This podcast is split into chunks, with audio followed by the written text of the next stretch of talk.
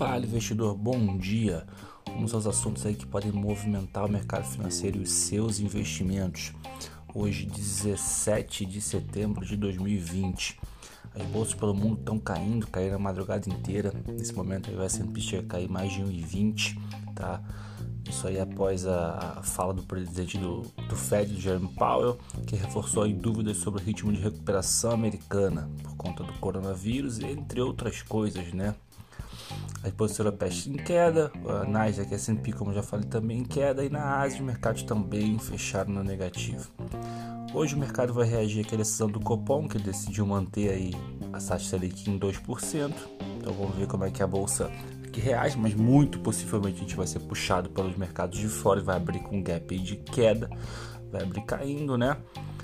No campo político, aí, o Bolsonaro foi intimado pela Polícia Federal a depor no inquérito do Sérgio Moro, falando da interferência na, na PF, vamos ver como faz isso, e ele pediu também no outro inquérito lá do STF, pediu para prestar depoimento por escrito.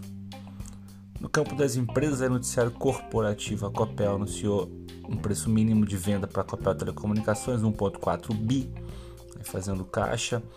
A BRF captou 500 milhões de dólares no mercado externo, que é um bom sinal, provavelmente captando aí abaixo da, da captação que falei aqui no Brasil. E a Eletrobras teve o rating elevado pela agência de classificação Moody's de BA3 para BA2, bom sinal também. Provavelmente a gente abre aqui no negativo, é o que deve acontecer.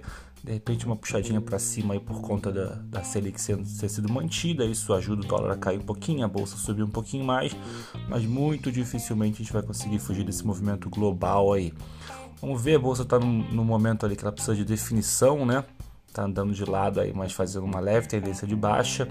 Vamos ver, hoje pode ser um dia decisivo aí para ela de repente engatilhar aí mais alguns movimentos mais fortes de baixa. É isso, até amanhã, valeu!